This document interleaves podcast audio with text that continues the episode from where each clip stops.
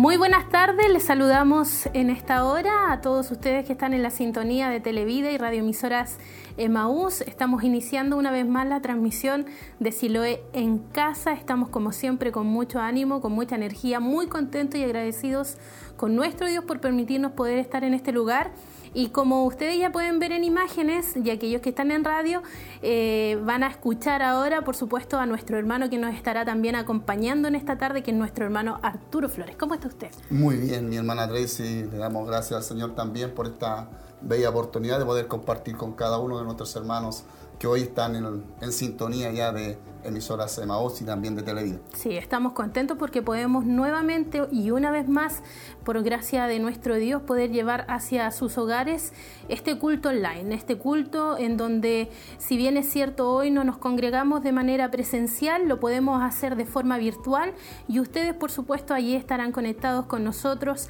a través de todas las plataformas en las cuales estamos transmitiendo en, en esta tarde de día sábado. Así que invitarles, como siempre lo hacemos también, y recordándoles las páginas que estamos en www.televida.cl, también en emaus.cl y por supuesto a través de las redes sociales en Facebook Televida Chillán y en YouTube como Televida HD. Así es, sábado 8 de mayo eh, estamos en Siloé en casa, agradeciendo a cada uno de ustedes que están en la sintonía y a aquellos que se añaden también auditores, amigos, y hermanos de diferentes lugares de la ciudad de Chillán, como también en los alrededores, y otras ciudades como también creemos que eh, en otros países también sintonizan esta emisora y también son grandemente bendecidos. Lo hemos visto en este, todo este tiempo en donde se han estado transmitiendo estos silos en casa, en donde la mano de Dios también se ha sido en favor de, de su iglesia, de cada uno de sus hijos, de cada familia, renovando fuerzas, bendiciendo a través de su palabra, de las enseñanzas. Y sin lugar a dudas creemos que el día de hoy también recibiremos de parte del Señor en los labios de nuestro obispo Hugo Alfonso Montesinos una palabra que bendecirá nuestras vidas. Así, aprovechando entonces esa invitación que hace usted, queremos recordar por supuesto el tema que hoy nuestro obispo va a estar ministrando. Importante entonces hablar también de que él ha, ha estado entregando una serie eh, que en esta ocasión es Mateo, ha estado ahí ministrando los días jueves y los sábados, y ya nosotros vamos en la quinta lección en el día de hoy, así que prepárese usted porque en el libro de Mateo capítulo 4 versículos 1 al 11 vamos a estar escuchando el tema Jesús tentado en el desierto. Así que la lección número 5 es la de hoy y por supuesto la invitación a que usted pueda estar atento. Ha sido, la verdad, no solamente interesante, sino hermoso poder ir conociendo y, profundizando también en lo que es la palabra del Señor y por supuesto en este libro que de alguna manera nos viene a marcar eh, la vida de nuestro Señor Jesucristo, la importancia que tuvo Él en su ministerio al iniciar también eh, y cómo en el día de hoy qué importante ¿ah? que nosotros podamos entender que todo lo que se nos ministra es para que también lo podamos aplicar a nuestra vida. Así es, no tan solo también de aplicarlo, sino que también eh, llevarlo en nuestras vidas para poder también ministrar. a muchos, hay muchas personas que sin lugar a dudas tienen muchas dudas también, a veces no, comprenden la palabra del Señor, la leen pero no, mm. no, no, no la entienden. Y es por ello que nosotros como iglesia tenemos que también atesorar la palabra del Señor quizás leemos la Biblia, la leemos eh, capítulo por capítulo, y, pero hoy, hoy ah, será ministrado, hoy seremos ministrados eh, enseñándonos versículo por versículo el significado de lo que nuestro Señor Jesucristo también como nos enseña ahí en el libro de Mateo, que es tentado. Creemos que va a ser una bendición el día de hoy. Así es, como decía usted, a veces nosotros leemos la palabra pero nos cuesta entenderla. A veces hay pasajes que pareciera de que eh, no nos son revelados, por decirlo así. Es como un misterio para nosotros cuando abrimos la Biblia y comenzamos o queremos comenzar a estudiar y nos cuesta mucho, pero qué importante es que podamos poner atención, podamos aprender y entender lo que Dios quería decirnos a lo mejor en este, en, este caso a través de la tentación que, que sufrió el mismo, nuestro mismo Señor Jesucristo y cómo lo podemos nosotros también ver en nuestra vida, cómo lo podemos aplicar.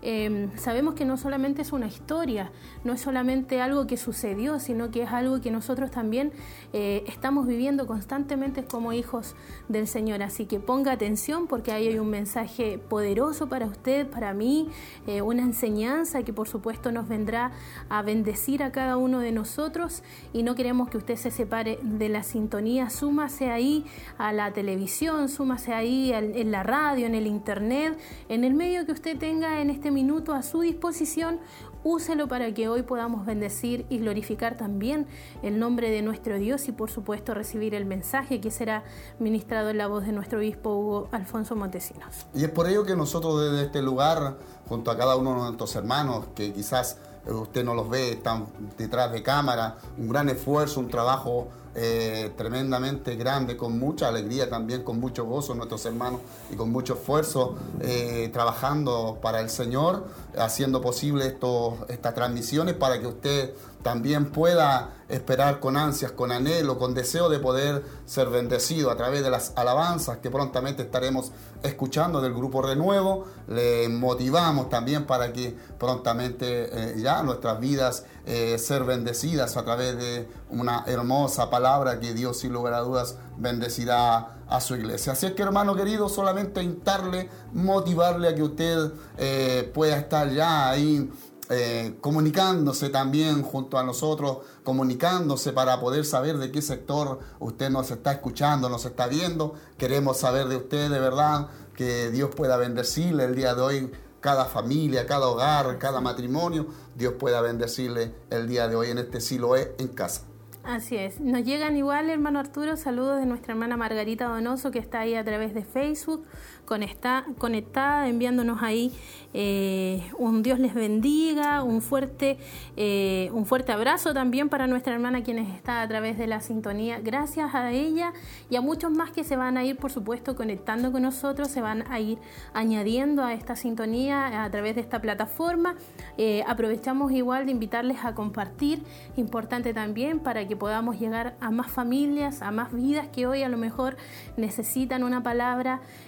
Si usted puede también compartirla a lo mejor a través de grupos de WhatsApp el enlace. Yo creo que es importante también que lo podamos hacer. Aprovechemos esta instancia, este previo, y ya después cuando ya estemos de lleno en el culto online podamos estar ahí pendientes y atentos a la transmisión, disfrutando por supuesto desde el principio hasta el final todo lo que se va a estar desarrollando en, este culto de Siloé en casa. Así es, sin lugar a dudas sabemos y creemos en el Señor y tenemos esa confianza de que Él tiene algo especial para nuestras vidas. Si usted necesita fuerza, su palabra dice que Dios renueva las fuerzas como la de un búfalo.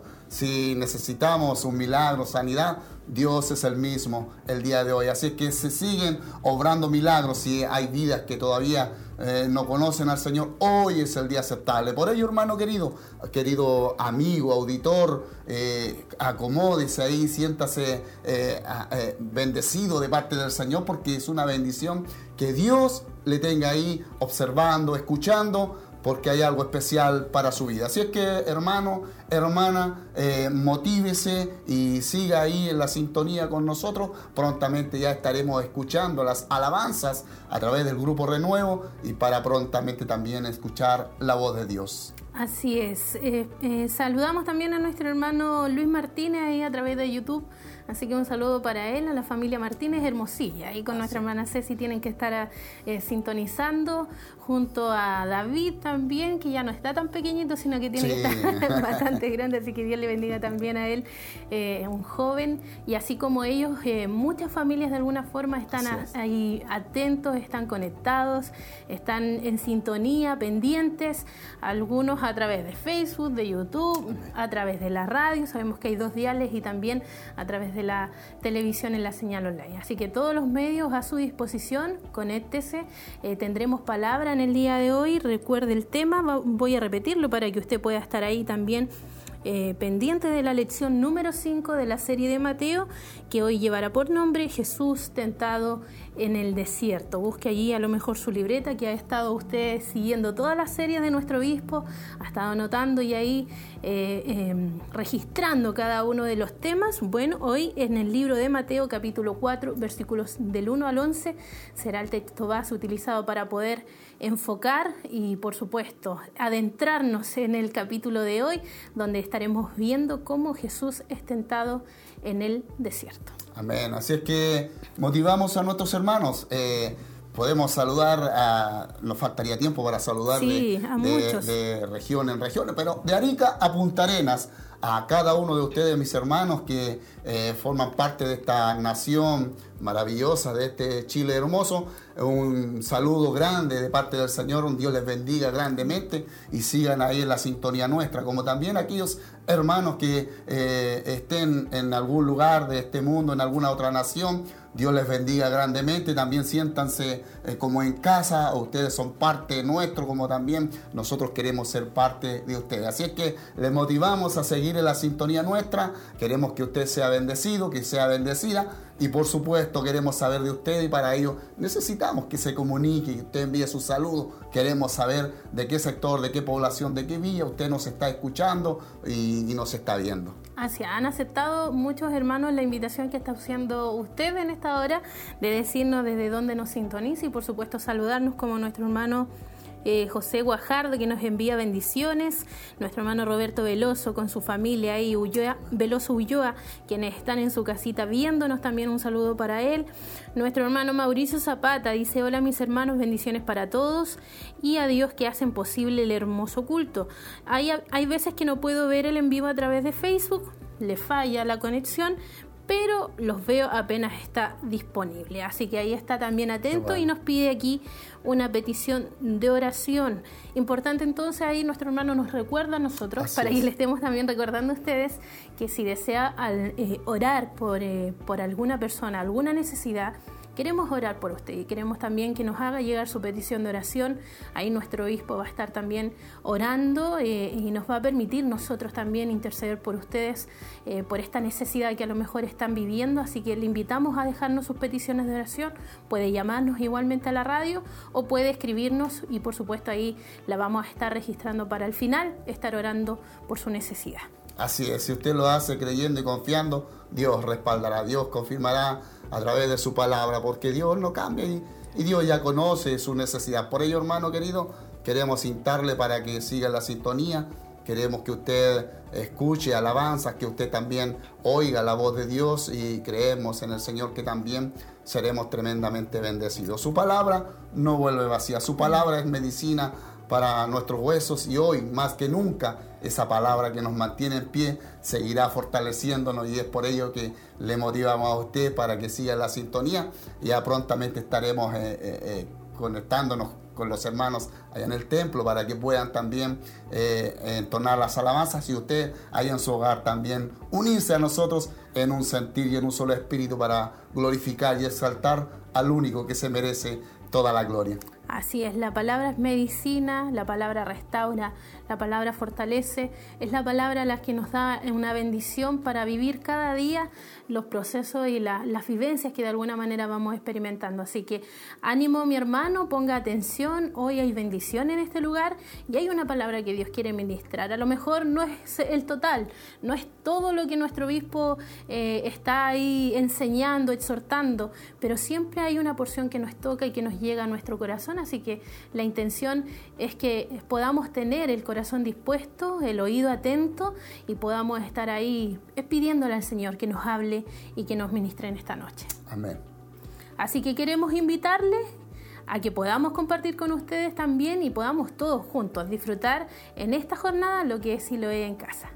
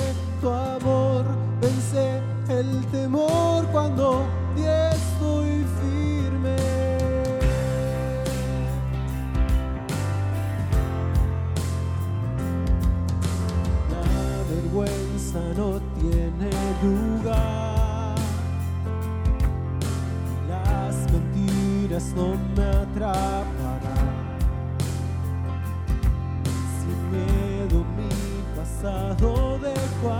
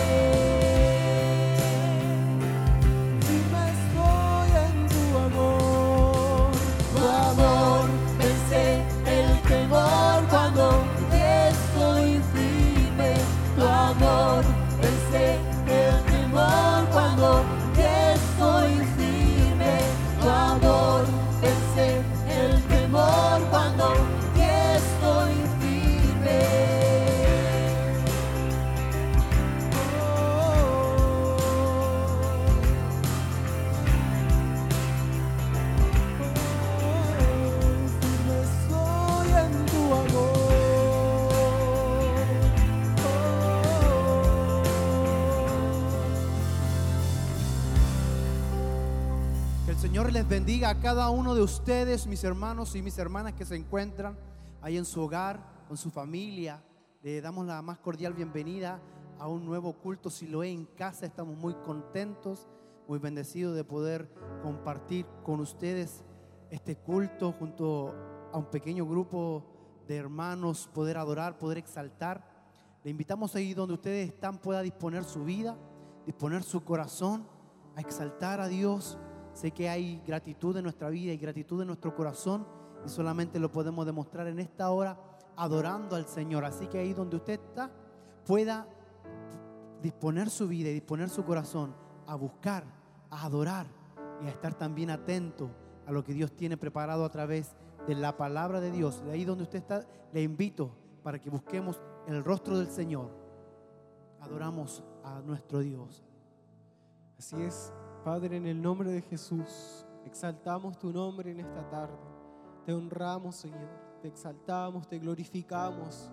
Rendimos, Señor, a ti toda alabanza, toda gloria, toda honra, Señor, para ti, Dios. En esta tarde nos presentamos a ti, Señor, con el propósito, Dios, de adorarte, con el único propósito, Señor, de poder agradecer tus misericordias, tus bondades, tus fidelidades.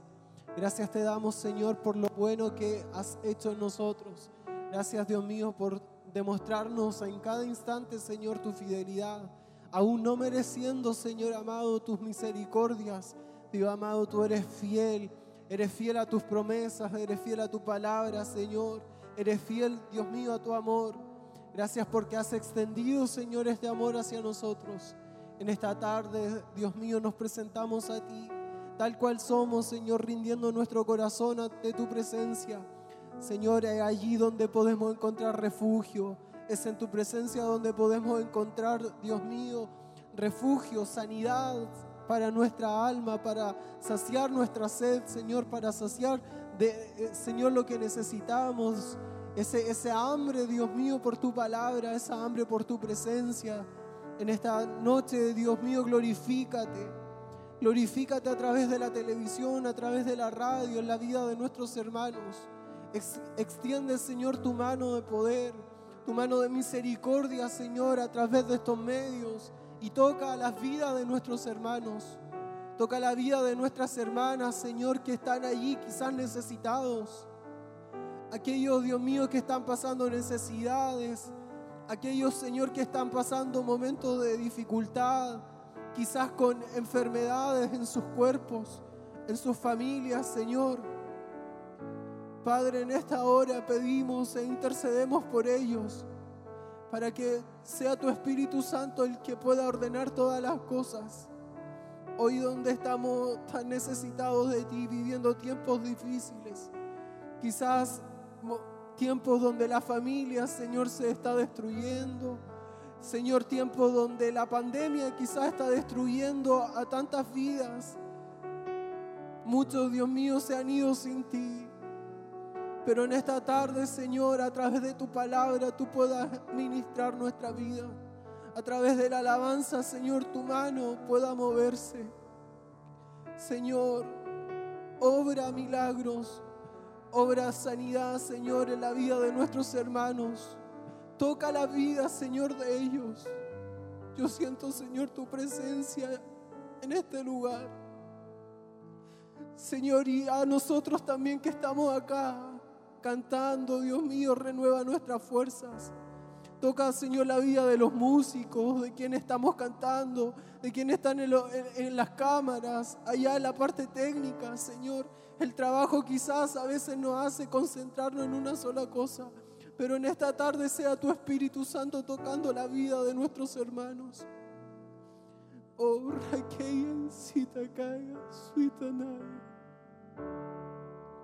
Mi alma te alaba, Señor. Mi alma te alaba, Espíritu de Dios.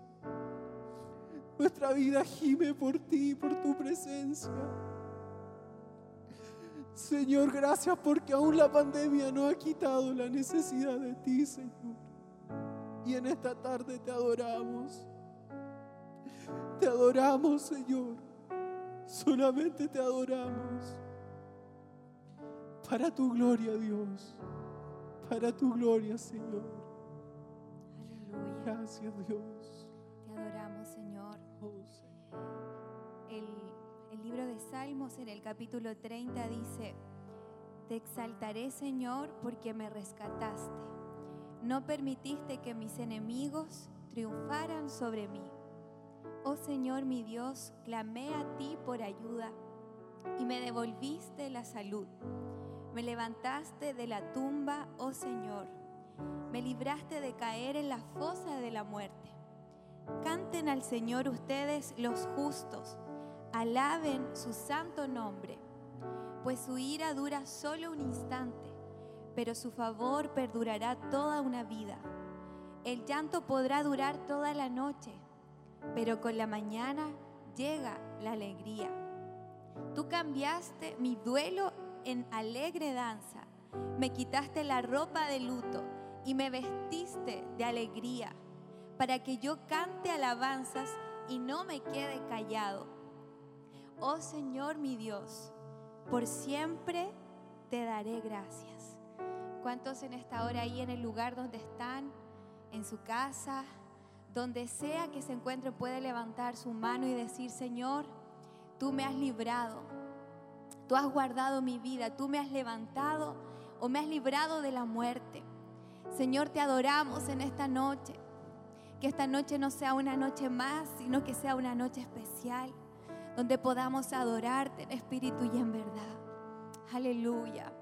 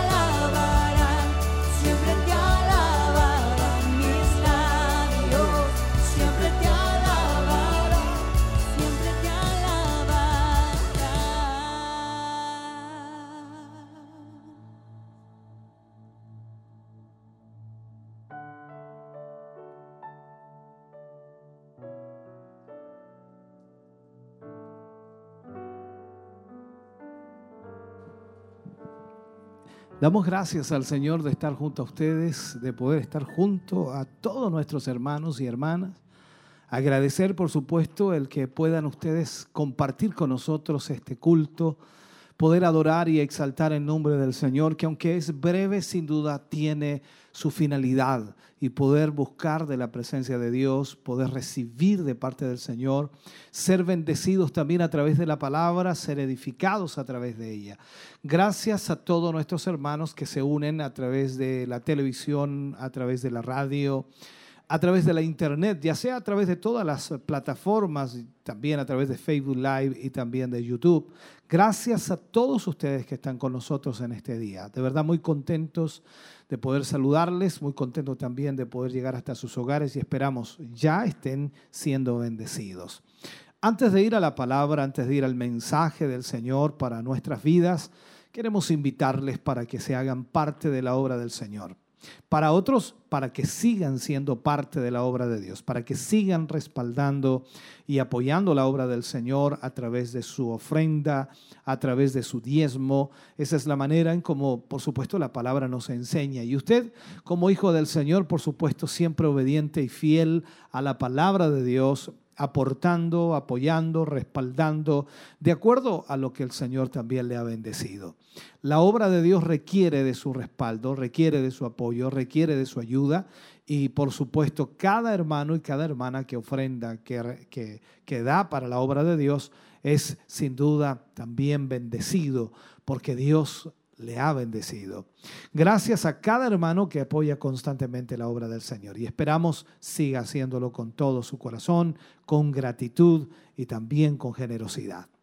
Queremos eh, darle toda la información que usted necesita para poder hacer una transferencia bancaria, ya que es la modalidad o la forma que estamos utilizando para de esa manera respaldar la obra del Señor. Hoy más que nunca los eh, medios que se utilizan son estos, a través de transferencia, a través de la tarjeta, en fin, casi no hay forma de hacerlo en forma normal como lo hacíamos antes. Antes nos reuníamos en el culto, poníamos la mesita, los hermanos pasaban a ofrendar, otros iban a la oficina de tesorería, entregaban su diezmo, entregaban también su ofrenda, su aporte, su compromiso. Hoy día no tenemos esa posibilidad y la única manera, por supuesto, es haciéndolo a través de una transferencia bancaria. Otros hermanos que no pueden hacer eso llaman a la radio, se comunican al teléfono y de esa forma también hacen un compromiso para luego poder hacerlo llegar de alguna forma. Ahí están todos los datos que usted necesita. Banco de Crédito de Inversiones, cuenta corriente número 76 61 86 76. Iglesia Siloé en movimiento. El RUT es el 65 062 675 raya 3. La confirmación de ese pago o de esa ofrenda o de ese diezmo debe hacerlo y enviarlo a tesorería.emaus.cl o llamándonos, como dijimos, al 42 223 11 33. Son las formas en las cuales usted puede respaldar y apoyar la obra del Señor. Permítanos orar por su vida, orar para que Dios le bendiga y Dios siga prosperándole, bendiciéndole en una forma especial. Amado Dios, estamos ante su presencia. Eh, damos gracias, Señor, porque nos permites en esta hora orar por nuestros hermanos, por nuestras hermanas. A través de la oración, Señor, intercedemos también por ellos para que tu mano poderosa se mueva en favor de sus vidas y puedas tú bendecirles, puedas tú fortalecerles, puedas tú, Dios mío, retribuir en una forma especial. Gracias por tu inmenso amor, gracias por tu inmensa misericordia. Gracias, Señor, porque tú has sido bueno y has sido fiel. En el nombre de Jesús, en esta hora, Señor, te pedimos, te rogamos, Señor, que tu gracia divina esté sobre cada vida y corazón. Oh Dios mío, toca el corazón de tus hijos con ese espíritu de generosidad para poder dar para tu obra y de esa manera respaldar tu obra. En el nombre de Jesús lo pedimos. Amén y amén, Señor. Canta el grupo Renuevo al Señor y por supuesto usted ofrenda y luego de eso vamos a la palabra de Dios para nuestras vidas en este día.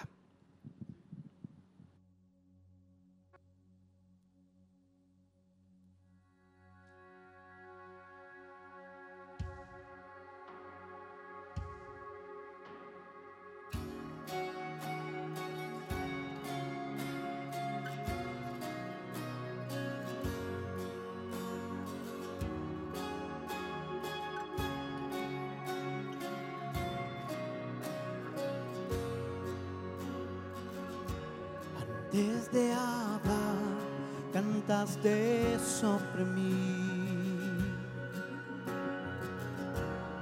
Tú has sido bueno para mí. Antes de respirar, soplaste vida en mí. Tú has sido bueno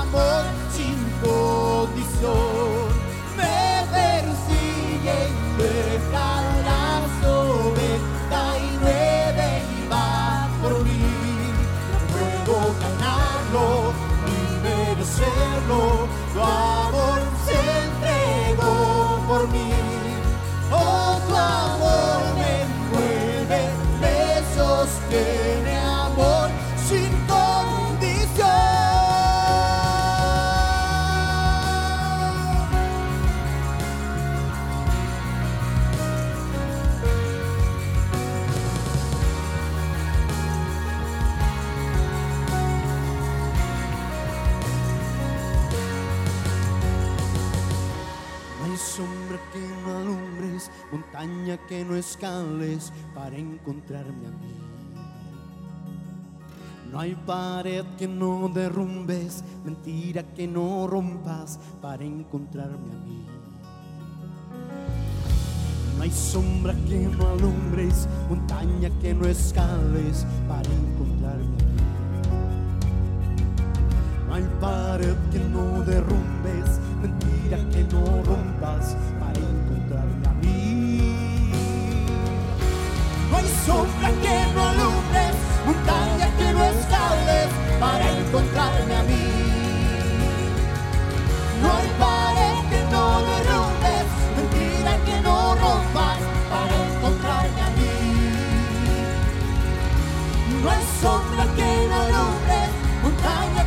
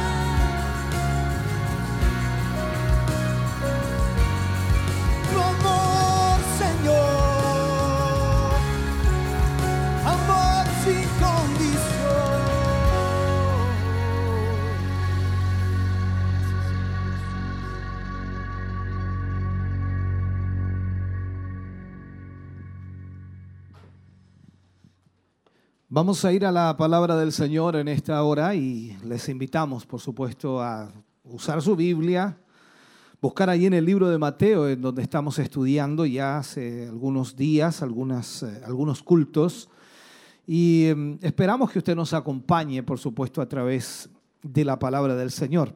Hoy pasamos al capítulo 4 del libro de Mateo, pero tomamos la clase número 5, podemos decir así, para poder de esta manera analizar este capítulo de Mateo y de esa manera enfocarnos en lo que fue la tentación de nuestro Señor Jesucristo. Jesús tentado en el desierto, de eso hablaremos en el día de hoy.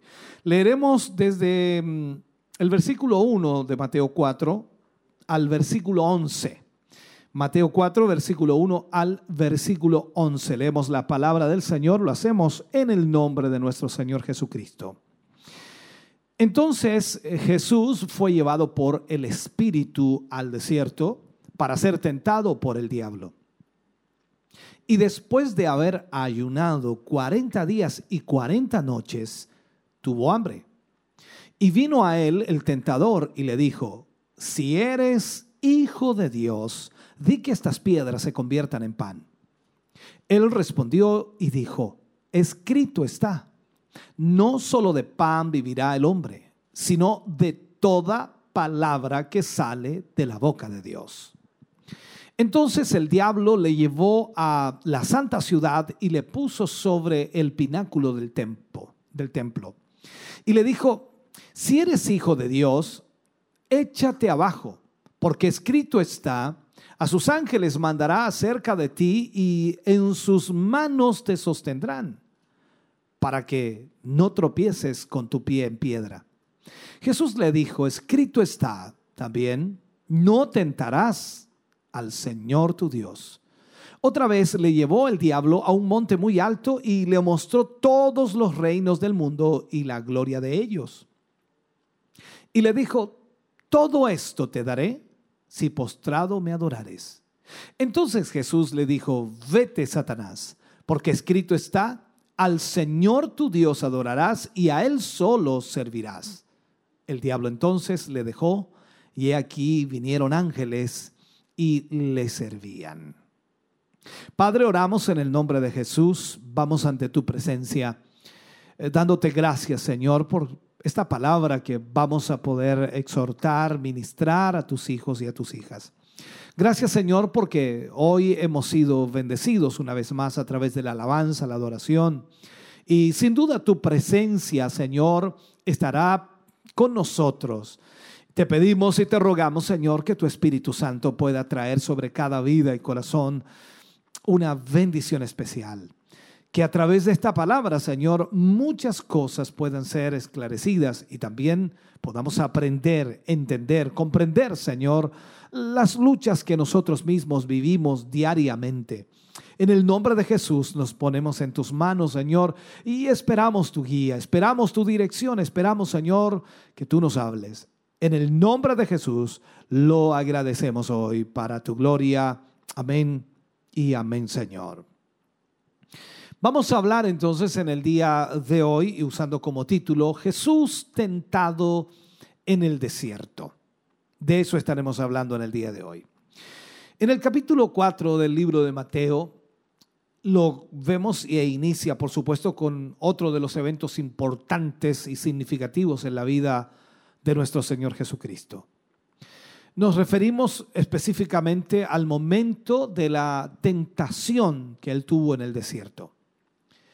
El significado de las tentaciones de Jesús, sobre todo por haberse producido al comienzo de su ministerio, eh, se debe entender desde el punto de vista de su misión como Mesías, como el Salvador. Él no cumplió esta misión auxiliándose de sus atributos como Dios para eh, satisfacer, por supuesto, sus propias necesidades. O sea, él no enfrentó esta tentación con la deidad, con su poder, sino lo hizo como hombre. Tampoco lo hizo para ganar una multitud de adeptos mediante los milagros. Ahí lo vemos inmediatamente y si podemos ir incorporando a cada situación a las mismas tentaciones, porque cuando hablamos en realidad de que Él no usó su deidad para suplir sus necesidades, esa fue la primera tentación que Satanás hizo. Tampoco trató de tener una gran multitud de adeptos mediante milagros, que fue la segunda tentación ni tampoco llegaría a ningún tipo de arreglo con Satanás, que fue la tercera tentación en donde Satanás le pidió que se postrara delante de él. Hasta el momento el apóstol eh, Mateo se ha dado la tarea de presentar las credenciales genealógicas de Jesús. Mateo demuestra en realidad su procedencia como descendiente de Abraham y también descendiente de David. También Mateo ha enlazado varias profecías mesiánicas con una serie de eventos que van desde el nacimiento de Jesús hasta el momento de su bautismo. Ahora, Él está por mostrarnos las credenciales morales del Mesías. Así Mateo entonces comienza a delinearnos en este capítulo 4 lo que vamos a estudiar.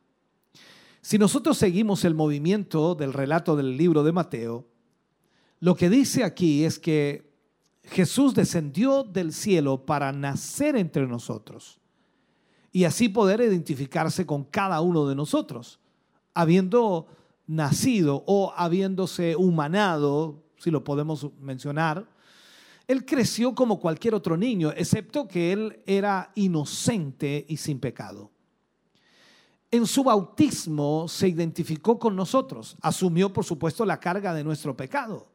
Después iba a ser probado y al mismo tiempo nos iba a enseñar que se puede salir victorioso aún de la prueba. Cuando nosotros leemos el libro de Mateo y leemos de alguna forma la palabra tentar, incitar, o como también lo utiliza él, tentar al mal, seducir. Hay algo en cada uno de nosotros que nos hace ceder ante el mal. Eh, siempre he dicho, y creo que es una gran verdad, una gran realidad, a todos nosotros nos cuesta hacer el bien, no nos cuesta hacer el mal. Hay una facilidad del ser humano para hacer el mal y no para hacer el bien. Ahora, ese no era el caso de Jesús. Dios no tienta a los seres humanos con el mal. Nunca lo ha hecho. Cuando vamos a Juan capítulo 14, versículo 30, dice, viene el príncipe de este mundo, ahí es el diálogo entre los discípulos y Jesús, y ellos le dicen, viene aquí el príncipe de este mundo, viene Satanás, pero él dice, él no tiene nada en mí. Entonces, vemos inmediatamente que el Señor Jesucristo nunca fue tentado por Dios, sino que el que lo tentó o trató de tentarlo fue Satanás. Ahora, en Santiago capítulo 1, versículo 12 al 14, dice, bienaventurado el varón que soporta la tentación, porque cuando haya resistido la prueba, recibirá la corona de vida que Dios ha prometido a los que le aman.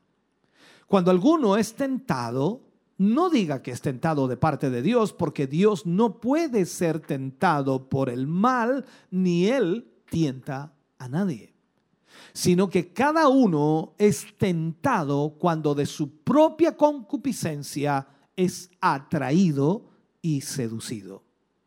Entonces entendemos a través de esta palabra que Dios no tienta a nadie, sino que nosotros mismos somos tentados por el enemigo, por nuestra concupiscencia, por nuestros deseos que hay en nuestro corazón o en nuestra vida. Analicemos un poquito la triple tentación de Jesús, cómo Satanás trató de tentarlo en tres oportunidades. El libro de Mateo nos relata desde el versículo 1 al versículo 3. Dice, entonces Jesús fue llevado por el Espíritu al desierto para ser tentado por el diablo. Se especifica muy claramente allí. Y después de haber ayunado 40 días y 40 noches, tuvo hambre. Y vino a él el tentador. Mira lo que esperó Satanás. Esperó que el Señor Jesús ayunara 40 días y 40 noches. No lo hizo eh, mientras él ayunaba, sino que cuando llevaba 40 días y 40 noches vino para tentarle. Entonces vino a él el tentador y le dijo, si eres hijo de Dios, di que estas piedras se conviertan en pan. Recordemos un poco que después de su bautismo el Señor Jesucristo fue llevado, de acuerdo a lo que leíamos, por el Espíritu al desierto y allí ayunó por 40 días y 40 noches siendo tentado por el diablo. También Lucas se refiere a eso en el libro de Lucas capítulo 4 versículo 1 y 2.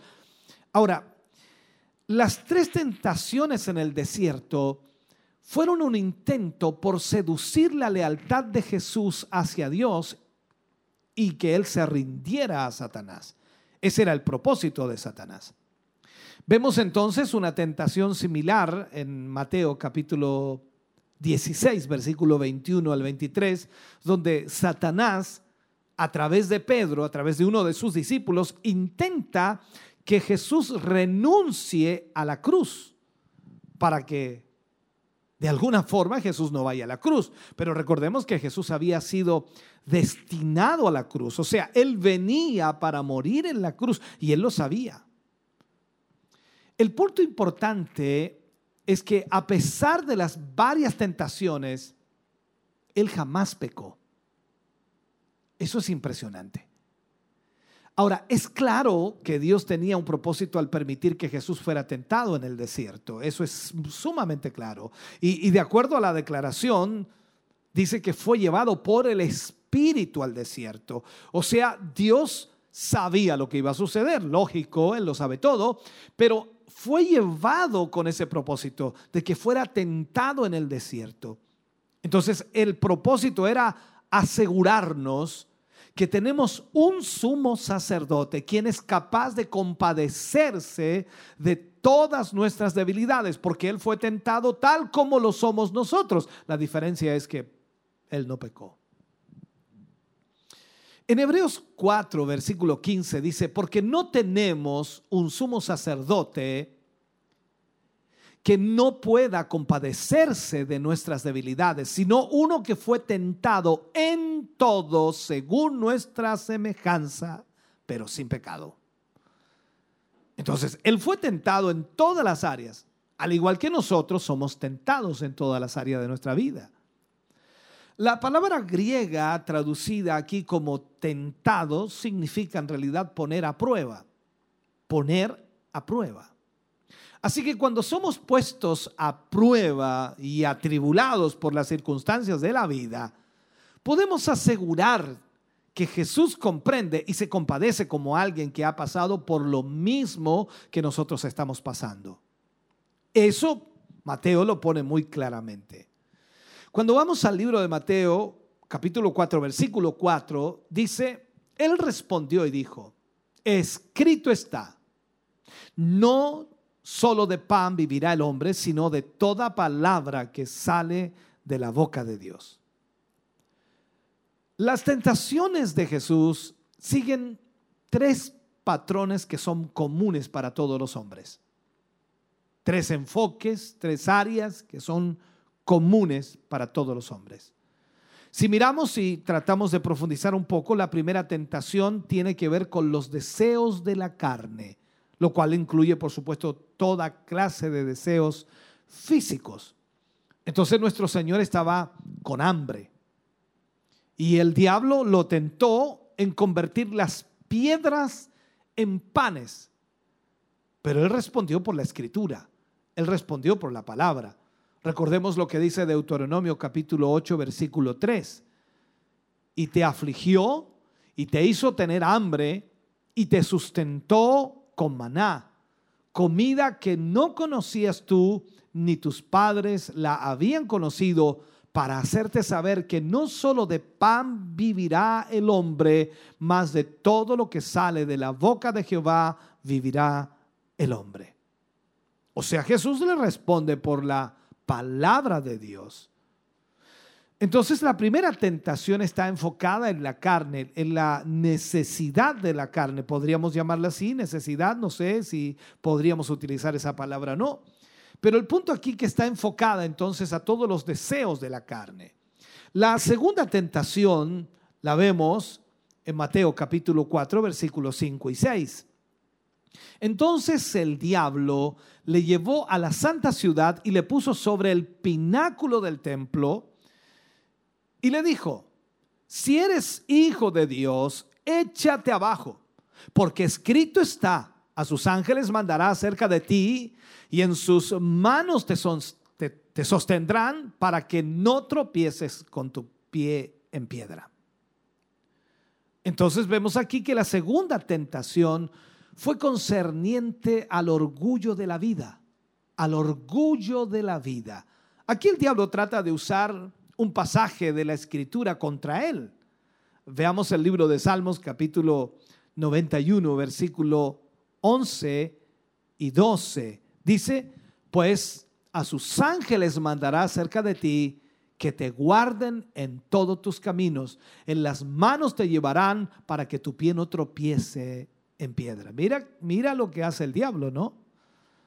Algunos piensan que el diablo no conoce de Biblia. Claro que sabe de Biblia, si el problema es que no le fue revelada, es la diferencia. Ahora, aquí vemos al Señor nuevamente que responde por la escritura.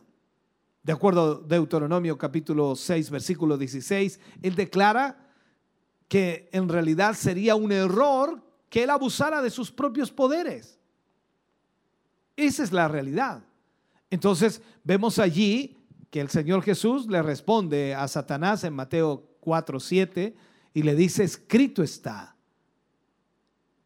no tentarás al Señor tu Dios.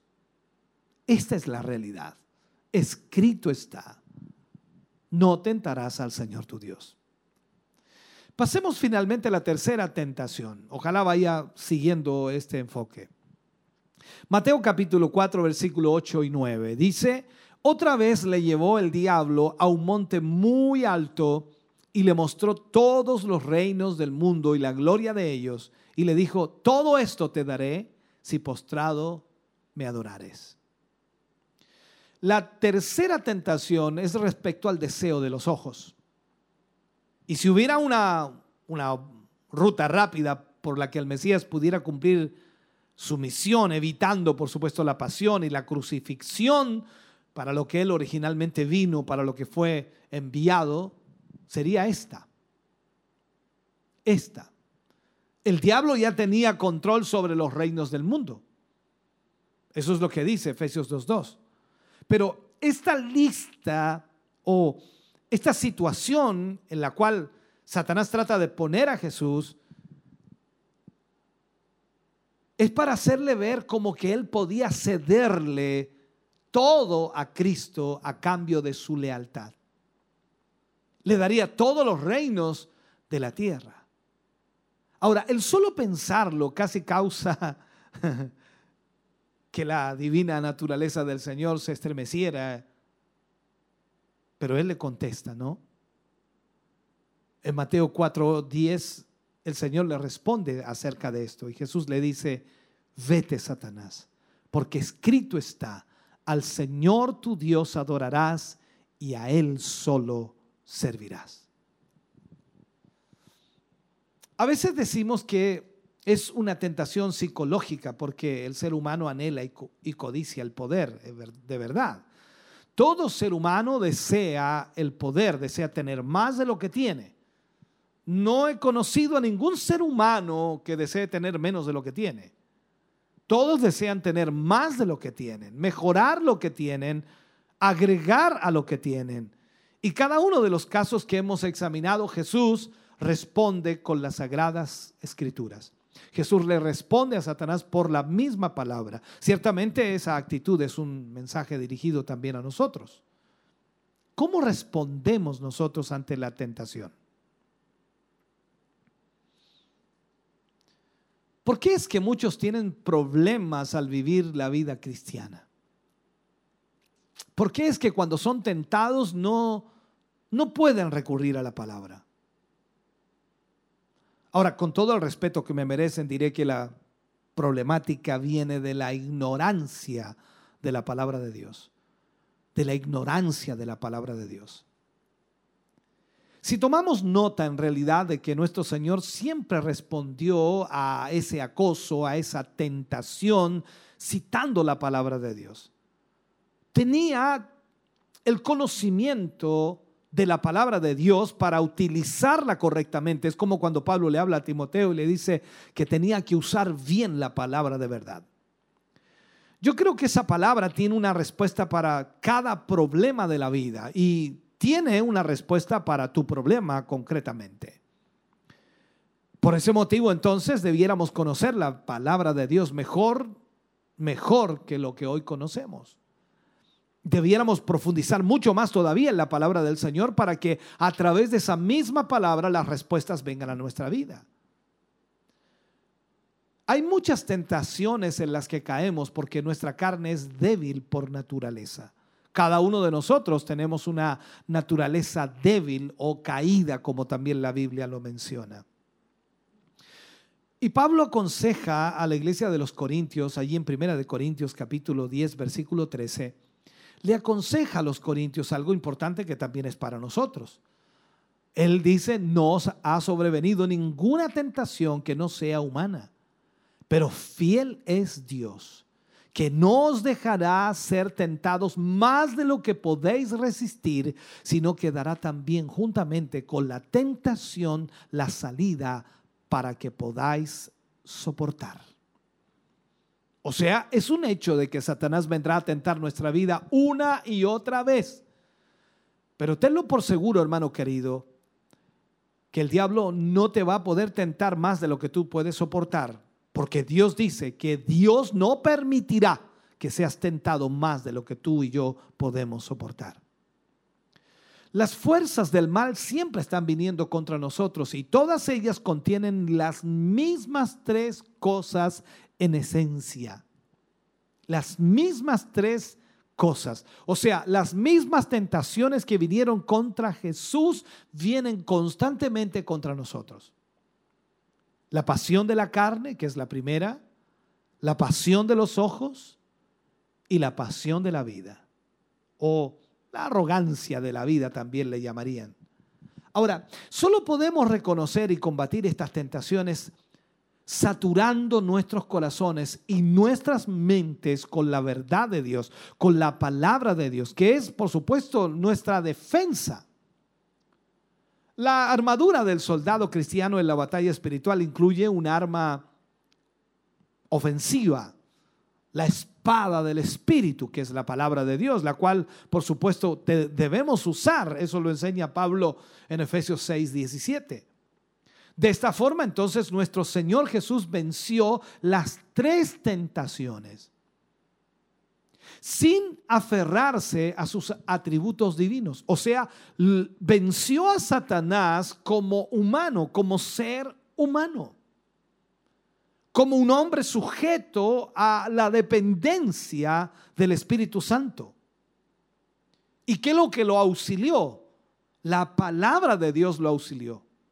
No obstante, su divinidad queda clara en este pasaje al ver cómo después de su victoria los ángeles vinieron a él y le servían. Recordemos que Jesús comienza su ministerio públicamente en Capernaum. Allí comienza su ministerio. Mateo lo relata y Mateo lo enfoca en el capítulo 4, versículo 12 y 13. Y, dice, cuando Jesús oyó que Juan estaba preso, volvió a Galilea. Y dejando a Nazaret, vino y habitó en Capernaum, ciudad marítima en la región de Zabulón y de Neftalí. Podemos observar entonces que Jesús se quedó en Capernaum y las escrituras enfatizan que Jesús abandonó su hogar de Nazaret para ir a vivir a la región de Capernaum. Ahora, con esto iniciaba un nuevo capítulo en su vida. Su momento había llegado, el momento para el cual el Padre le había enviado, que era a cumplir su ministerio. Recordemos que Jesús tenía aproximadamente 30 años cuando inició su ministerio, y puedo decir tenía 30 años cuando inició su ministerio. En Lucas 3:23 dice que Jesús mismo, al comenzar su ministerio, era como de 30 años. Ahora, esto nos indica que Jesús esperó el momento adecuado para cumplir la voluntad de su Padre. No se aceleró, no se desesperó esperó el momento apropiado para cumplir la voluntad de su Padre. Cuán importante lección nos ofrece el Señor Jesús en este pasaje, porque es importante verlo. Muchas veces podemos adelantarnos a los planes de Dios por el hecho de no, de no saber esperar el momento adecuado. Por lo general nuestra impaciencia nos impulsa arrebatadamente tratando de aprovechar la primera oportunidad que se nos presente en la vida y al final terminamos, por supuesto, en completo fracaso. Sin embargo, Jesús no lo hizo así. Él esperó pacientemente el tiempo para cumplir su ministerio. Él no se precipitó antes del tiempo señalado, sino que esperó los 30 años para iniciar su ministerio de acuerdo a los planes de su padre. Ahora, lo explicaba en la clase anterior o la lección anterior, que a los 30 años las personas podían ser los intercesores o en este caso sacerdotes. Por lo tanto, ahí entendemos inmediatamente que el ministerio de Jesús debía comenzar a los 30 años porque a los 30 años se podía ser el sacerdote. Ahora, en la Biblia se utilizan dos palabras para traducir tiempo. La, primera es cronos y denota el lapso de tiempo que transcurre en la vida de un ser humano, sea largo o sea corto, el cronos. La, la segunda palabra es kairos, que literalmente podría traducirse como un tiempo oportuno, el cronos y el kairos. El cronos, como dijimos, es el tiempo o la vida de un ser humano. El kairos es un tiempo oportuno. Por tanto, Kairos es el tiempo oportuno cuando Dios ha provisto darnos lo que nosotros más anhelamos o lo que nosotros más necesitamos. Es el tiempo perfecto y no nuestro tiempo, es el tiempo de Dios. El Kairos de Dios también muchos predicadores lo mencionan así. Entonces Jesús esperó el kairos de Dios para ser exitoso en su misión. No lo hizo en el cronos humano, sino lo hizo en el kairos de Dios. Cuando leemos el libro de Mateo capítulo 4 versículo 14 y al 16, dice, para que se cumpliese lo dicho por el profeta Isaías cuando dijo, tierra de Zabulón y tierra de Neftalí, camino del mar al otro lado del Jordán, Galilea de los gentiles, el pueblo asentado en tinieblas vio gran luz y a las y a los asentados en región de sombra de muerte, luz le resplandeció. Aquí encontramos esta profecía en el libro del profeta Isaías, capítulo 9, versículo 1 y 2, y también en el capítulo 42, versículos 6 y 7 si usted desea hacer un estudio bien detallado o más detallado de lo que yo estoy haciendo, por supuesto, le va a resultar muy provechoso, primero, conocer las condiciones de la, de la región en el periodo en que Jesús estuvo allí. Recordemos, hermano querido, que él también había pasado su niñez en esta zona. Fue llamado el país de los gentiles.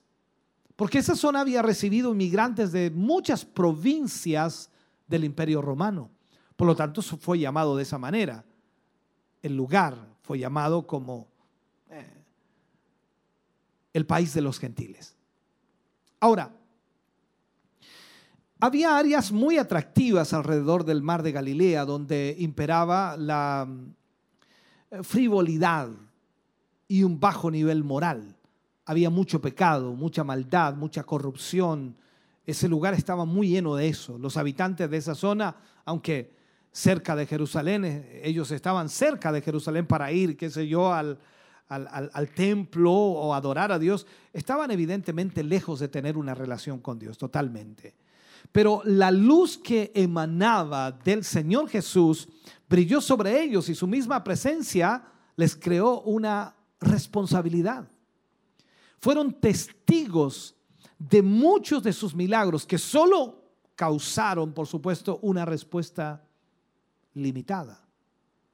Cuando vemos en Mateo versículo 17, capítulo 4, versículo 17, dice, desde entonces comenzó Jesús a predicar y a decir, arrepentíos, porque el reino de los cielos se ha acercado. Jesús tenía un mensaje importante que transmitir con toda autoridad y seguridad, el cual provenía directamente del Padre. Y este mensaje era el arrepentimiento. Nuestro Señor inicia su ministerio con el mismo mensaje de Juan el Bautista y recalca que es necesario arrepentirse porque el reino de los cielos se ha acercado.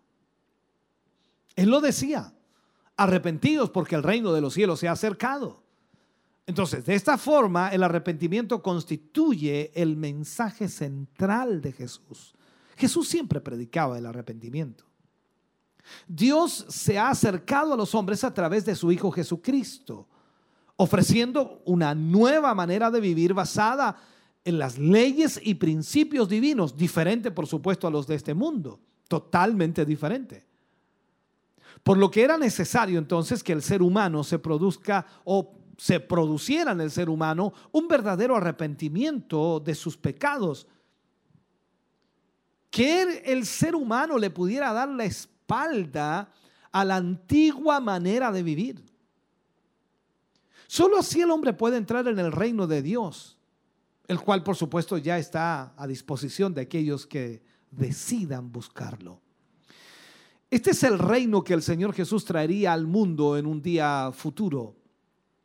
Esta era la esperanza de Israel como pueblo terrenal y también fue la esperanza de los que vivieron en la época del Antiguo Testamento. En contraste, la, la iglesia tiene una esperanza celestial. Cada uno de nosotros esperamos las promesas del Señor y sabemos que un día estaremos juntamente con Él. Mateo también en este capítulo 4 enfoca el llamado que el Señor Jesús hace a sus discípulos. Jesús comenzó a llamar a sus discípulos a formar eh, su grupo de hombres que servían a Dios. En Mateo capítulo 4, versículo 18 al 22, dice, andando Jesús junto al mar de Galilea, vio a dos hermanos, Simón llamado Pedro y Andrés su hermano, que echaban la red en el mar, porque eran pescadores. Y les dijo, venid en pos de mí, y os haré pescadores de hombres. Elías, eh, ellos entonces, perdón, ellos entonces, dejando al instante las redes, le siguieron. Y pasando de allí, vio a otros dos hermanos, Jacobo, hijo de Zebedeo, y Juan, su hermano, en la barca con Zebedeo, su padre, eh, que remendaban sus redes y los llamó. Y ellos dejando al instante la barca y a su padre, le siguieron. Sin duda, vemos aquí algo importante. Quizás la Biblia no lo menciona, no lo, no lo recalca en la forma que lo voy a mencionar, pero yo creo que ellos ya conocían a Jesús. Ya conocían a Jesús. Ya la habían escuchado, ya la habían oído. Pero fue en este momento cuando les llegó la oportunidad de una vez y para siempre de unirse a Él.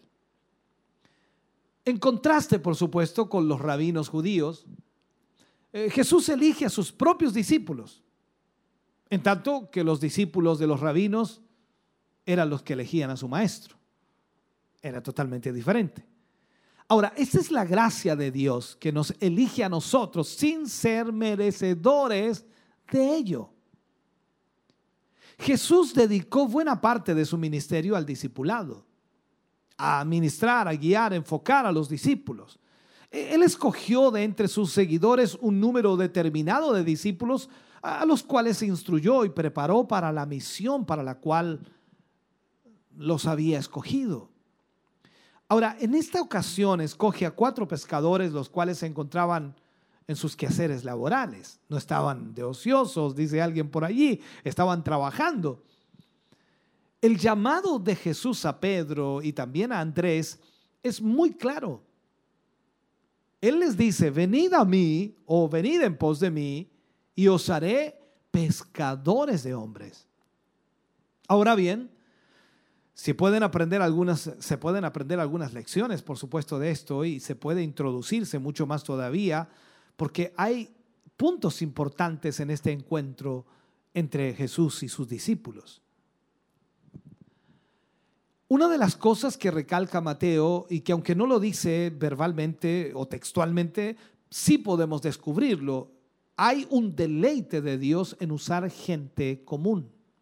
Dios se deleita en usar gente común. Usted y yo somos gente común. No eran gente con gran preparación lo que el Señor Jesús llamó.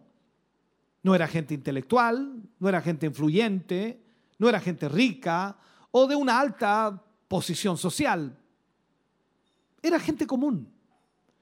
Eran simplemente trabajadores sin una posición especial y seguro que cualquiera habría dicho que eran personas sin un gran futuro a esto no les espera nada bueno, dice alguien por allí. Eran hombres comunes y corrientes los que Jesús escogió. Eso es sorprendente. Y hasta el día de hoy Dios sigue haciéndolo de la misma manera. Ahora, la ocupación y las lecciones aprendidas en la vida van a ser valiosas al servir al Señor.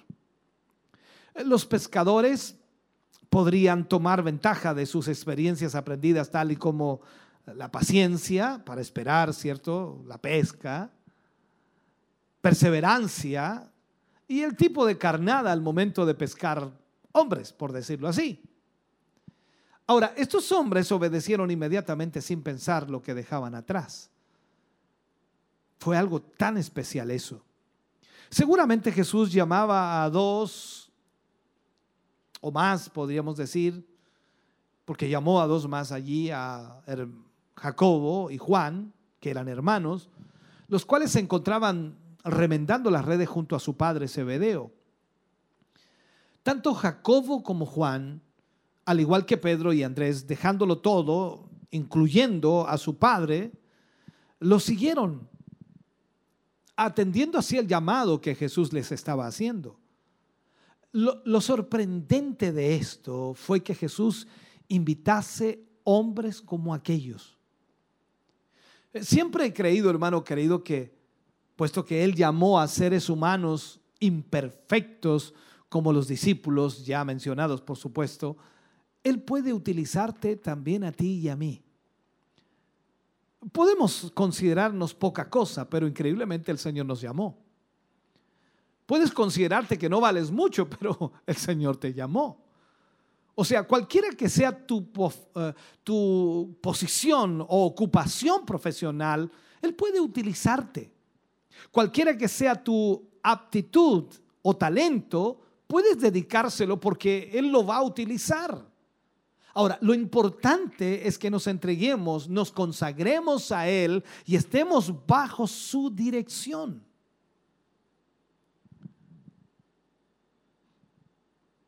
no nos va a ocupar a todos para hacer las mismas tareas.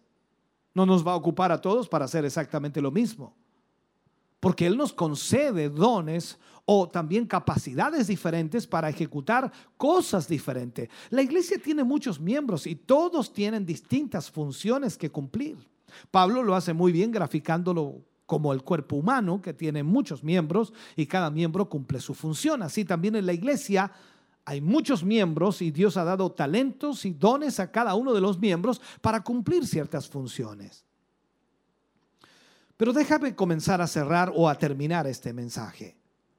Miremos un poquito lo que Mateo dice acerca de la predicación y la enseñanza y sobre todo las sanidades en el ministerio de Jesús. No vamos a verlas todas, pero sí al menos lo que Mateo pronuncia aquí en estos últimos versículos, sobre todo en el 23. Versículo 23 del capítulo 4 del libro de Mateo dice, y Jesús iba por toda Galilea. Y recorrió Jesús toda Galilea, enseñando en las sinagogas de ellos y predicando el Evangelio del reino y sanando toda enfermedad y toda dolencia del pueblo. Observe aquí que lo que Mateo dice es que Jesús estaba enseñando a los judíos en sus sinagogas. Las sinagogas eran centros de estudios y enseñanza de la ley y además estaba predicando el evangelio del reino. Ahora, ¿había una, diferencia entre las sinagogas y el templo? Claro que sí. No había más que un solo templo, el de Jerusalén, pero las sinagogas estaban esparcidas alrededor de todo Israel. El templo existía exclusivamente para ofrecer sacrificios. Allí no había predicación, allí no había enseñanza. La sinagoga era esencialmente una institución docente donde se enseñaba, en donde se ministraba. Entonces Jesús estaba enseñando y sanando también a los enfermos de todas sus enfermedades físicas. Podemos entonces afirmar que miles de personas de aquella época fueron sanadas por Jesús. Digo miles de personas. Estamos hablando de tres años y medio de ministerio en donde todos los días el Señor sanaba. Hay pasajes en la Biblia en donde dice que el Señor Jesús desde la mañana hasta la tarde sanó a todos los que les trajeron. O sea, sorprendente. Si observamos cuidadosamente el texto, veremos que no se trataba de unos pocos casos aislados, sino de miles de personas las cuales fueron sanadas. Este, hermano querido, es el motivo por el cual los enemigos de Jesús nunca, nunca pusieron en duda sus milagros. Por cierto, había demasiados testigos por todas partes de los milagros del Señor Jesús. O sea, ellos no podían decir que no era así, que no había sanado, porque habían testigos por todas partes. Recordemos una de las historias, ¿no? Cuando el Señor Jesús sana a un hombre de la ceguera y los fariseos le decían que, que, que ellos sabían que ese hombre era pecador. Y él dice, yo no sé si es pecador, no lo sé. Lo único que sé que yo era ciego y ahora veo. Veamos Mateo capítulo 4, versículo 24 y 25, tomando los últimos dos versículos de ese capítulo. Y dice, y se difundió su fama por toda Siria y le trajeron todos los que tenían dolencias, los afligidos por diversas enfermedades y tormentos, los endemoniados, lunáticos y paralíticos y los sanó. ¿Escuchó eso? Y los sanó. Y les siguió mucha gente de Galilea y de Cápolis, de Jerusalén, de Judea y del otro lado del Jordán. ¡Wow! Les seguían grandes multitudes. Decápolis era un distrito que incluía 10 ciudades de la parte noreste de Galilea hasta el río Jordán. También vino a Jesús gente de Jerusalén y Judea, o sea, la sección situada más al sur de Palestina, más allá del Jordán. Lo que implicaba entonces que las personas tuvieron que recorrer una gran distancia para ver a Jesús que estaba predicando allí en el norte de Palestina. Nunca se había visto en Israel un profeta que sanara tantos enfermos como lo hacía Jesús. Recordemos eso. Juan el Bautista apareció, era el profeta del desierto, el que predicaba el arrepentimiento, el que bautizaba en las aguas para arrepentimiento, pero él no hizo ni un solo milagro. Pero Jesús viene y hacía milagros por doquier. Entonces nunca, nunca ningún profeta había existido que hiciera tantos milagros como Jesús. Ni siquiera Elías, ni siquiera Eliseo hicieron tantos milagros en su ministerio como Cristo. Sin embargo, ahora ocurría lo que indicaba que algo extraordinario estaba pasando en la historia, ¿no? El pueblo de Israel estaba siendo impactado por un poder extraordinario de milagros y sanidades. Y Jesús estaba obrando milagros a miles de personas. A veces me pongo a pensar y a meditar en esto, ¿cómo habrá sido cada día del Señor Jesús? Yo sé que la Biblia menciona a veces algunos días en forma muy rápida, pero ¿cómo habrá sido cada día? Desde la mañana hasta la noche, sanando a los enfermos, uno tras otro, uno tras otro, uno tras otro, uno tras otro. Es impresionante. Cojos, paralíticos, sordos, mudos. ¡Wow! Tiene que haber sido impresionante. Y todo eso los discípulos lo vieron, lo observaron. Cada día. Por eso en eso también cuando vemos lo importante que Mateo nos, nos remarca aquí, y que a pesar de que el inicio del el ministerio de Jesús fue con la tentación de Satanás, pero que él venció y que él salió victorioso, y cuando él principia su ministerio, lo comienza en una forma extraordinaria, llamando a sus discípulos o a algunos de sus discípulos y luego sanando a los enfermos en una forma sorprendente. Yo espero que esta instrucción y esta enseñanza haya bendecido su vida en este día. Oremos al Señor. Padre, en el nombre de Jesús damos muchas gracias por su inmenso amor y misericordia. ¿Cómo no agradecer, Señor, su gran bondad? ¿Cómo no agradecer, Dios mío, que a través de su palabra podamos darnos cuenta de lo maravilloso, glorioso y extraordinario que usted ha hecho? Gracias, mi Dios, le damos en esta hora.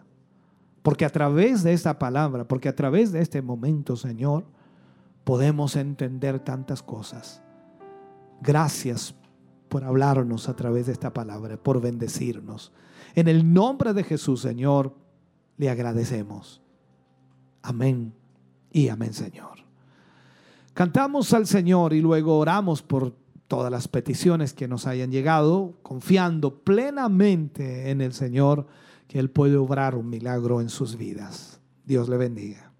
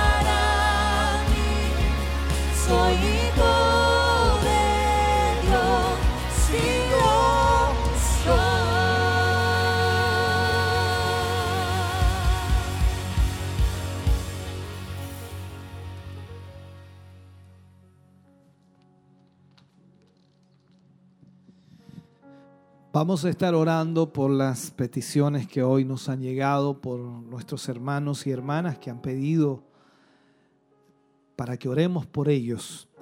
Vamos a estar orando por eh, Fanny Ortiz, que quiere pedir oración por su hijo Christopher Muñoz, por salvación y protección.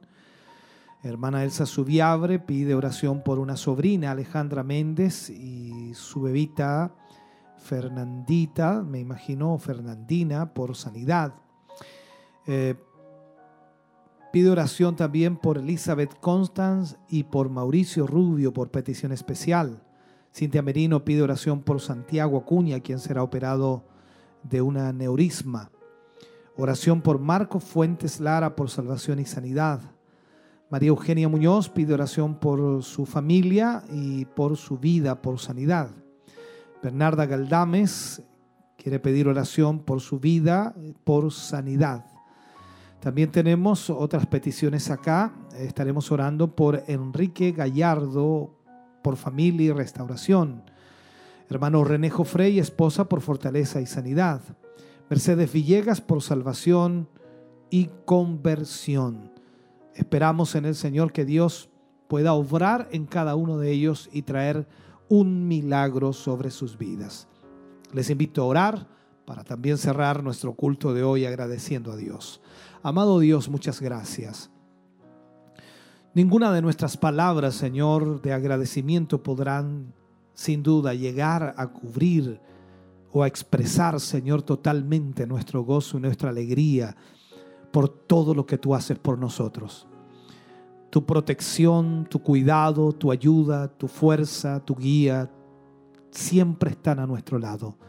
Tu presencia, Señor, que nos protege, que nos cuida, que nos cobija. Tu presencia, Señor, que siempre va con nosotros a todas partes. Señor, no hay duda de que tu mano de amor y misericordia se reflejan cada día, desde la mañana hasta la noche y aún mientras dormimos. Señor, gracias por esa inmensa misericordia al orar, Señor, en esta hora, queremos pedir por todas estas peticiones que hemos leído, Señor, y quizás por muchas otras más que quizás no alcanzaron a llegar, o muchas otras, Señor, que están en casa sufriendo enfermedades, dificultades. Yo te pido, te ruego en esta hora, Señor, que extiendas tu mano y puedas obrar un milagro puedas sanar al enfermo, puedas libertar, Señor, la vida de cada uno de tus hijos. Padre, reprendemos toda enfermedad, reprendemos toda obra del enemigo, Señor, y creemos en esta hora que tú le sanas, oh Dios amado Tú eres el Dios de los milagros y tú eres el Dios que puede obrar, Señor, poderosamente. En el nombre de Jesús, sana al enfermo, restaura la vida de tus hijos y de tus hijas, Señor. Y en esta hora, Señor, agradecemos por lo que tú haces en ellos. Mi Dios, muchas gracias. Ahora, Señor, al cerrar nuestro culto, nos vamos contentos, nos vamos bendecidos. Tu presencia ha estado con nosotros, tu Espíritu Santo ha estado, Señor, fluyendo en una forma especial. Gracias, Dios mío, por todo lo que hoy hemos podido realizar. Gracias por las alabanzas. Gracias, Dios mío, por las oraciones. Y gracias por tu palabra. En el nombre de Jesús nos vamos contentos para la gloria de Dios. Amén. Y amén, Señor. Gracias mis hermanos, mis hermanas, gracias por acompañarnos, gracias por estar con nosotros. Nos vamos contentos, bendecidos. Mañana estamos nuevamente acá para, por supuesto, seguir en nuestro culto Silo en casa con la serie que hemos tomado los domingos, que es la oración. Por lo tanto, le invito para que esté con nosotros desde las 11 de la mañana para que podamos seguir estudiando a través de esta serie que Dios nos habla constantemente. Dios les bendiga grandemente. Agradecemos a todos nuestros hermanos que han estado con nosotros y que permiten también que este culto sea más hermoso para ustedes. Dios les bendiga. Mañana nos volvemos a encontrar, volvemos a los estudios de Televida. Ahí está nuestro hermano Arturo, nuestra hermana Tracy, ya con los últimos eh, saludos de nuestros hermanos en las diferentes redes sociales. Bendiciones del Señor. Así es, estamos de vuelta después de haber escuchado el tema Jesús tentado en el desierto. La verdad es que recorrimos el capítulo 4 completo, no solamente vimos lo que pasó Jesús, lo que él tuvo que vivir, sino también cómo inició su ministerio, el llamado de los apóstoles Así y por es. supuesto al final vemos cómo a través de la predicación, las sanidades, él comenzó a manifestar también el poder de Dios y a lo que venía en realidad a, a esta tierra.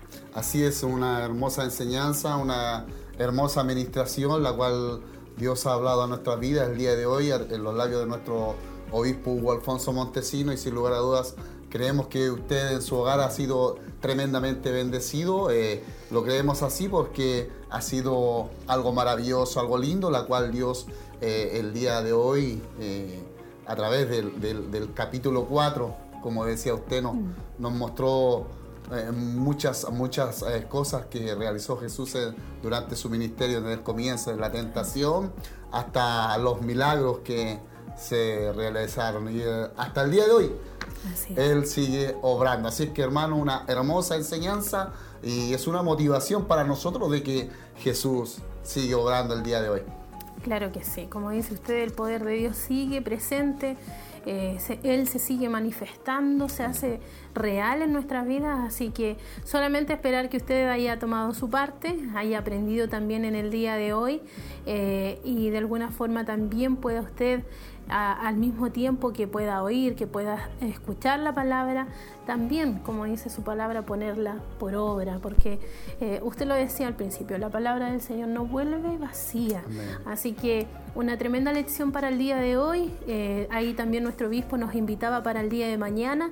Vamos a estar ahí también escuchando un tema muy importante acerca de la oración. Estamos viendo dos cosas, la verdad es que bastante hermosas también de la palabra, que es el libro de Mateo acerca de la vida de nuestro Señor Jesucristo y por supuesto también lo que es la oración a través de todos los temas que se dan los días domingo en este lugar. Amén. Y lo más, lo más hermoso que eh, también, aparte de todo lo que nos enseñó el día de hoy la palabra, eh, me, me- me caló muy hondo el, el poder eh, recibir una vez más el amor de, de Jesús y, y Dios mismo también mostrándose al ser humano que Él nos ha escogido y que no miró nuestra condición, que Él no miró si nosotros éramos alguien importante, si teníamos capacidades para ciertas cosas, sino que Él nos miró porque halló algo en nosotros y eso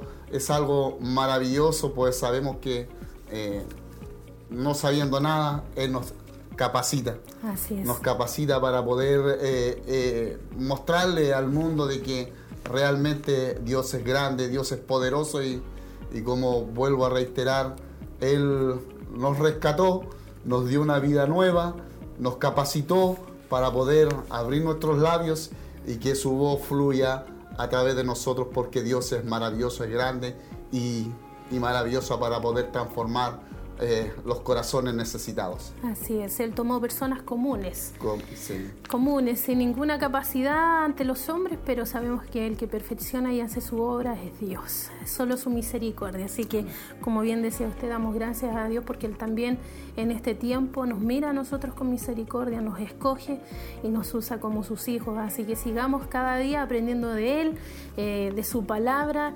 Es importante poder crecer, estamos ya en una recta final y necesitamos cada día poder aprender más de Él y anhelar más de Él también y de su presencia. Queremos también agradecer a aquellos que estuvieron en la sintonía, se hicieron partícipe a través de sus saludos.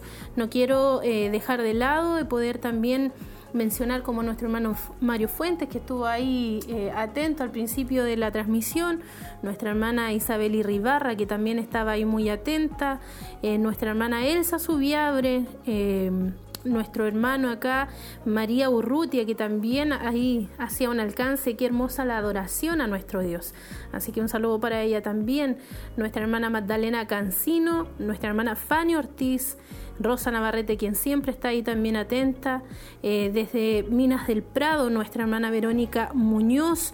Y Confecciones Ceci, que nos dice acá, eh, hermanos, un gran abrazo. También otros que nos escribieron en YouTube y que por supuesto nos decían ahí que echaban de menos de alguna forma estar eh, en Sí. este lugar, echaban de menos la, la coinonía con los hermanos, poder compartir con ellos, como nuestra hermana Eli Hernández que dice acá se les extraña. Saludos a todos, Dios les bendiga. Así que con ese saludo... eh, ya leídos todos, damos gracias a Dios nuevamente y por supuesto, si Dios nos permite, nos estaremos encontrando mañana, hermano Arturo. Así es, damos gracias al Señor. Yo agradezco a Dios primeramente y por esta hermosa bendición y que el Dios de paz les bendiga grandemente. Así es, quédese en la sintonía de Maús y Televida, que sigue la programación 24-7 para seguir bendiciendo sus vidas. Descansen.